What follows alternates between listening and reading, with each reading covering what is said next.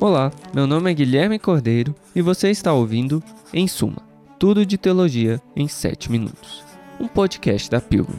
Nós vamos descobrir juntos algumas conexões improváveis em todas as áreas da teologia, buscando em toda a Bíblia e em toda a tradição cristã formas de abençoar a igreja toda.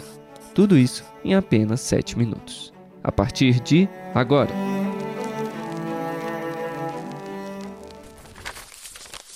Episódio de hoje: um quiz sobre Cristo e cultura. Hoje nosso episódio será baseado numa enquete que formulei com a ajuda do falecido teólogo americano do século XX, Helmut Richard Niebuhr. Quem sabe se der certo, pelo menos o BuzzFeed não me contata, não é mesmo? Brincadeira, gente, todo mundo sabe que a Pilgrim é bem melhor. Vamos lá então. Duas perguntas fáceis para começar, respondendo sim ou não, tá? Primeira pergunta: crente não pode ouvir música do mundo. Segunda pergunta: a principal mensagem que Jesus veio ensinar é a mesma que todas as religiões ensinam: o amor ao próximo. Vamos lá então. Se você diz sim, o crente não pode ouvir música do mundo, Niebuhr te categorizaria como do grupo Cristo contra a cultura. Você vê uma oposição básica entre Cristo e cultura. Você quer dar uma prova sincera de seguir a Cristo e carregar sua cruz. Mas você não está sozinho, segundo Niebuhr a igreja primitiva teria tomado essa posição tanto em relação à cultura judaica quanto à greco-romana, refletida em escritos como os Pais Apostólicos e até 1 João. O pai da igreja mais representativo dessa tendência seria Tertuliano, o santo padroeiro São Bento e um escritor moderno para ela seria Tolstói. Agora, se você concordou foi com a segunda pergunta, você está no grupo de Cristo da cultura.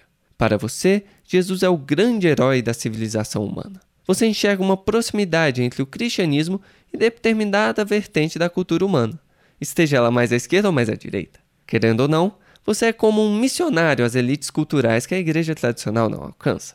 Você está acompanhado por alguns grupos minoritários do começo da história cristã, como os ebionitas e os gnósticos, pelo menos como eles foram conhecidos. Também temos personagens ilustres, como Pedro Abelardo na Idade Média, grandes filósofos modernos tão diferentes quanto Locke, Leibniz, Kant e Hegel, ou talvez até o pai fundador americano Thomas Jefferson.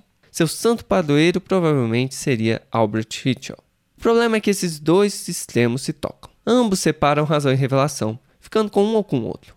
Ambos localizam o pecado apenas em certo setor da cultura, seja na música ou cultura do mundo, seja em determinada elite opressora, em vez de na condição humana em si mesma. Ambas podem cair em um legalismo também, porque tudo que é preciso é estar longe ou perto da cultura para se melhorar a humanidade. E pior, ambos os extremos tendem a eliminar a trindade de cogitação, por parecer ser só mais um produto helênico de outra cultura. O problema principal é que falta conexão entre natureza e cultura, entre história e criação, entre o Deus Criador e o Senhor da história. Afinal, o Deus Trino é soberano absoluto sobre tudo isso. Então talvez precisemos de novos modelos, e se você respondeu sim a ambas perguntas ou não para ambas, você está em busca de um meio termo, certo? Por um lado, é preciso se envolver com a cultura para se obedecer a Cristo e até para ser humano, não é verdade? Por outro, se você afundar demais na cultura, pode criar um Cristo camaleão para suas preferências subjetivas. Então você precisa responder mais três perguntas, porque, bem, a sua posição vai ser um pouco mais complexa. Vamos lá. Qual dessas frases mais te agrada? A. A graça não destrói, mas aperfeiçoa a natureza. B. Um cristão é senhor livre sobre todas as coisas e não está sujeito a ninguém. Um cristão é um servo prestativo em todas as coisas e está sujeito a todos. C.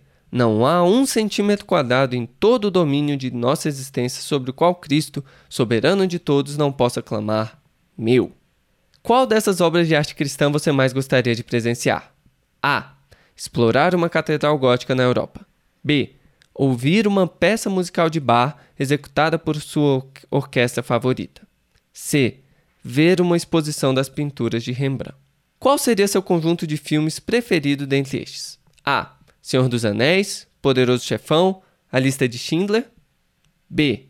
Carruagem de Fogo, Silêncio, Cavaleiro de Copas. C. A Festa de Babette, Selma e A Chegada.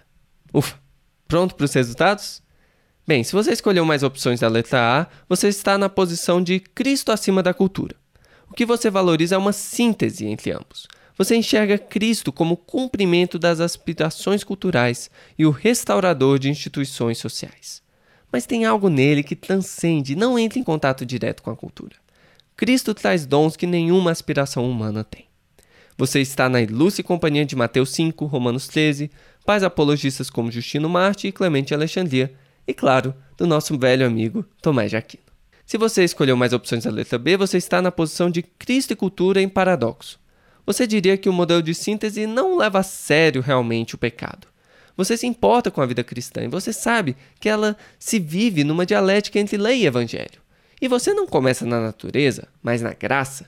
E paradoxalmente, ao saber que você é amado por Deus no reino interior da consciência, você pode servir o seu próximo em amor no reino exterior da cultura.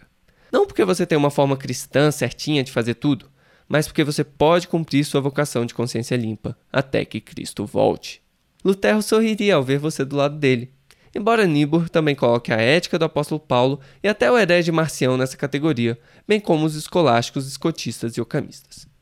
Agora, se você escolheu mais opções da letra C, você está na posição de Cristo, transformador da cultura.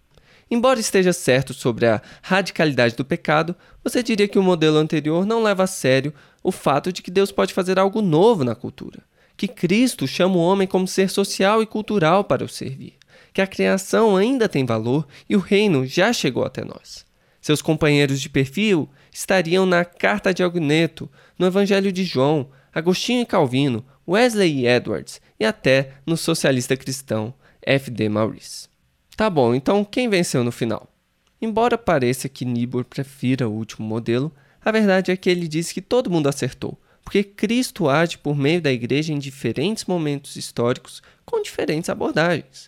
Cabe a nós escolhermos com responsabilidade uma resposta ao nosso tempo em fé e liberdade. E talvez a gente até escolha um caminho diferente dos traçados por Niebuhr, como veremos no próximo episódio. Um caminho que não coloque autores bíblicos e teólogos clássicos em oposição uns com os outros. Talvez assim faremos uma escolha em suas palavras, tendo em vista o fato de que o mundo da cultura, a conquista do homem, existe dentro do mundo da graça, o reino de Deus.